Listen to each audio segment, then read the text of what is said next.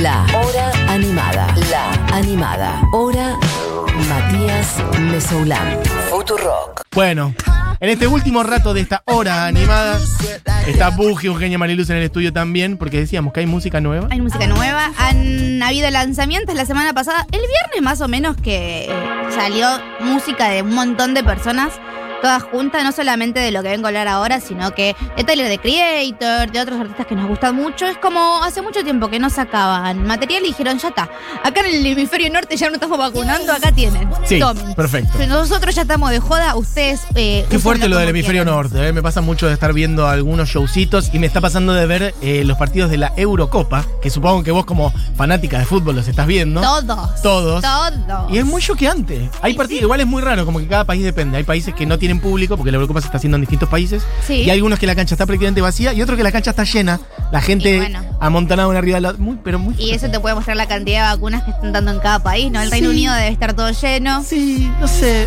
es raro. A la vez tampoco, tipo, bueno, no vamos a meter en eso ahora, pero es muy fuerte la imagen de por sí. Eh, pensá que dentro de unos meses, con suerte, estaremos por lo menos un poquito similar. No te estoy diciendo que nos vamos a meter todos en un boliche a chuparnos las axilas, pero un poquito similar. Que también el disco del que vamos a hablar ahora tiene ese mood de persona que está volviendo a la vida, porque muchos de los discos que salieron en el 2020 fueron mucho más introspectivos, nostálgicos, como esta idea de estoy todo el día en casa, Sí. no tengo nada para hacer, Sí. estoy igual que vos. Sí. Y ahora, como decimos, el hemisferio norte está saliendo, también los discos que están saliendo son totalmente diferentes. Está como esta tendencia de, bueno, estuvimos encerrados un año, un año y medio, ahora va a haber una está. explosión por todos lados de lo que suceda. Y el viernes salió Planet Hair, tercer Bien. disco de la señora Doja Cat, que Perfecto. no solo suena mucho en esta radio, sino que la hemos presentado en este programa. Buji Eugenia Mariluz El- es la primera persona a poner Doja Cat en Futurock. En la vida, es la vida. en la vida. Ella no existía. no Doja sabía- Cat la creé yo. Más o menos. Te debe varias cosas. Así que, ojo.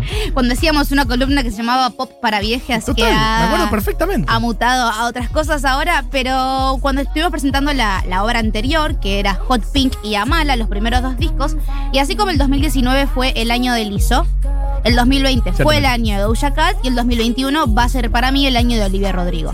Me Eh, gustan los pronósticos de Buji Eugenia Mariluz, ¿eh? Tomá. Tomá, para vos. pa' vos. Vení, pagá.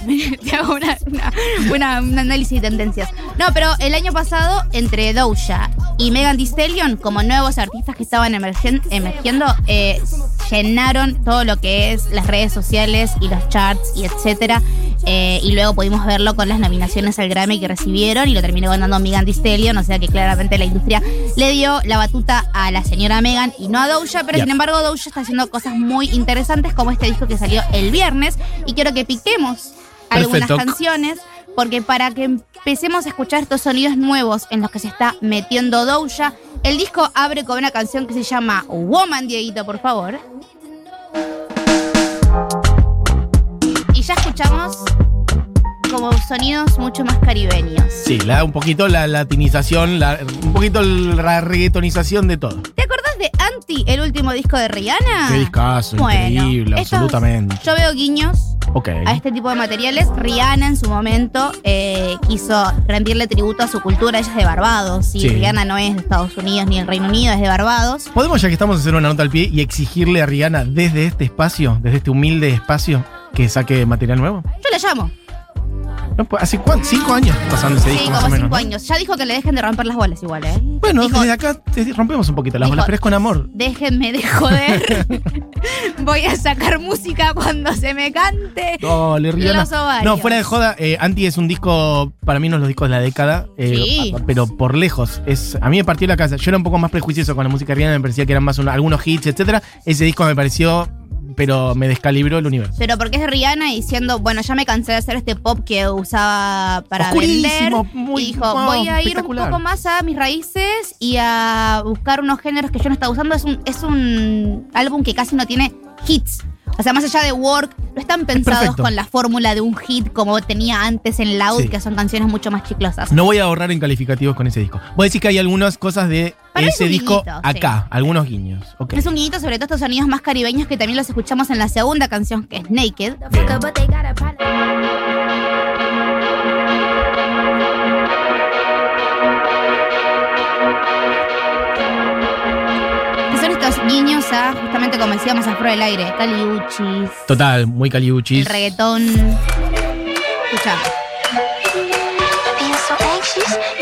It? Can we take this off and get naked? Can we take La this off and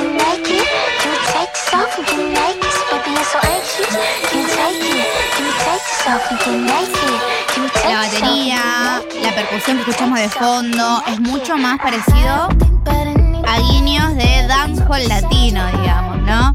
Como, y por eso también lo, lo conecto un poco con lo que decía, que los discos que van a empezar a salir son de estos de fiesta, ¿no? De encontrarnos sin barbijo y cuerpos sudados, de canciones sí. para la pista de baile. Es que la que se va a venir eh, va a ser muy importante, para decirlo de una manera sutil. O sea, a nivel cultural y despliegue de cuerpos y de pasiones. Un baby boom parte Y 2. qué sé yo, sí, después de la Primera Guerra Mundial se vinieron los años 20, los locos años 20, sobre todo en el hemisferio norte, no sé, viste, como que siempre después Obvio. de una crisis global o una situación así, yo creo que la que se va a venir ahora es muy fuerte. Al margen, acabo de descubrir el, el nombre real de Doja Cat, que yo no lo sabía, es realmente muy extraño, que es Amala Ratna Sandile Dlamini. Esto es real, lo estoy chequeando en este Anota instante. todas esas palabras para el, el, Ah, lo quería el ahorcado.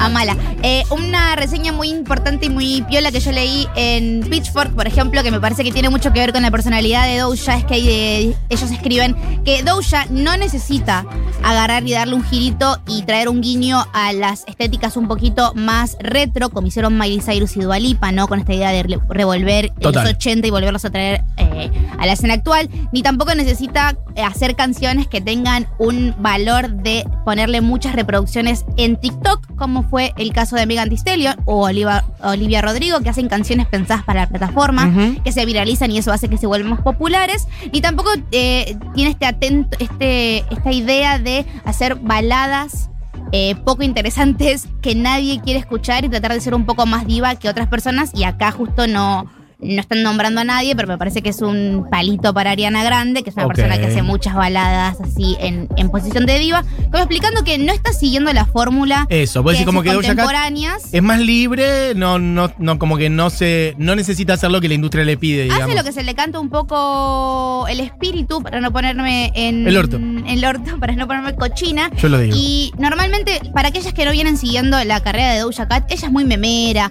sube mucho shitposting, usa internet como si fuese un troll en el mejor sentido de la palabra, digo, Sí. trolea a sus seguidores, Ok. los bardea, tiene como el lenguaje de internet como si fuese un meme con patas. Bien. Y sus letras y sus canciones también van por ese lado. Si bien este disco es más profesional, Ujú. porque no tiene una canción como Mu, del primer eh, disco que dice soy una vaca, soy una vaca, escuchame hacer Mu. Y, y es como un chiste Ok. en sí mismo. eh, no deja nunca ese, esas pequeñas cositas de yo acá hago lo que tengo más ganas de hacer, no necesito meterme en fórmulas específicas para pegarla, porque ya la estuve pegando con lo que estuve haciendo. Bien. Y se ve mucho en eh, el disco que tiene muchas colaboraciones. Eso te iba a decir, porque veo colaboraciones con gente del mega mainstream de las que recién mencionábamos. Como eh, Payday de Young Thug. Que si escuchas esa voz, a mí esto me hace acordar un poco a Hatsune Miku, a Shniko y a la idea de utilizar la inteligencia artificial para hacer pop, grimes también. Total. eh, que también tiene que ver mucho con, con la personalidad de Doja, que es como medio este meme de internet y en internet eh, convive todo, ¿no? La Sí. inteligencia artificial, los memes, lo gracioso, lo sexy, el TikTok, etcétera. Sí, total. Bueno, Payday, Young Thug. Hay varias colaboraciones más. Sí, como también quedan un par de minutos. Option con JID. Vamos a pasarlas rapiditos para poder cerrar. Y acá Doja vuelve a ser un poco más rapera. Veníamos escuchando como canciones muy de princesa pop. Y vuelve un poquito a sus raíces de rap con esta colaboración. Bien. Y también tiene una colaboración con el señor The Weeknd. Que The Weeknd ya estamos hablando de ligas Sí, mega mayores mainstream. Igual Doja Cat está en el mainstream, no vamos a decir que no. O Sí, pero no, está en el escalón de Doja, Sí, eh, no está ahí. de The Weeknd y de Ariana Grande y de Ok, Beyoncé. pero es una persona que actúa, no sé, que actúa tipo en los Grammys, ¿no? Digo, es, una, es ese tipo de. Sí, pero Está por- en esa liga, pero digamos, por tiene el- número eh, de musical en los Grammys, ya Sí, está. pero por el destape que tuvo en 2020. Sí, sí, sí, sí, sí. Porque ella empezó subiendo sus canciones a SoundCloud. Total. Y es un poco más esa es, es la historia de las personas que son agarradas por las discográficas y las mandamos para los artistas mainstream. Pero bueno, son colaboraciones interesantes. El disco está bueno. ¿Te ha gustado? Tiene una versión normal y una versión deluxe, que obviamente en la deluxe tienes eh, como colaboraciones o versiones extendidas o canciones distintas Bien. que pueden escuchar. En una hora lo escuchan y tiene una colaboración con Ariana Grande, que es con la que voy a despedir este programa, si te parece bien. Bien, me parece espectacular. Eh, hemos redondeado, mira, perfectamente. En Y este sí. momento está casi dando la una. ¿Qué te pensás? ¿Qué te crees? El nivel de Yo soy profesionalismo. una cualquiera. Sí. Bueno, sonará mucho este disco de Doja Cat en la hora animada. Y nos despedimos con qué canción entonces, Puji, al final. con la canción, la colaboración con la señora Ariana Grande, otra persona de las grandes ligas, con una canción que se llama I Don't Do Drugs, o sea, no consumo Ay, drogas. qué careta. Bueno, Sobri, ¿qué es esta? Que se puso la gorra de repente. No, pero tampoco están variando la gente que se droga, No simplemente. Igual por ahí es un chiste y hay que ver qué dice el resto de la letra. Por eso, Vamos con a dejar esa ventana abierta. se sabe. Ok, perfecto. Bien, perfecto. Doja Cat y Arena Grande sonando en el cierre de esta hora animada. Amigues, tengan una gran tarde y a seguir celebrando las vacunas. Nos reencontramos mañana. Adiós.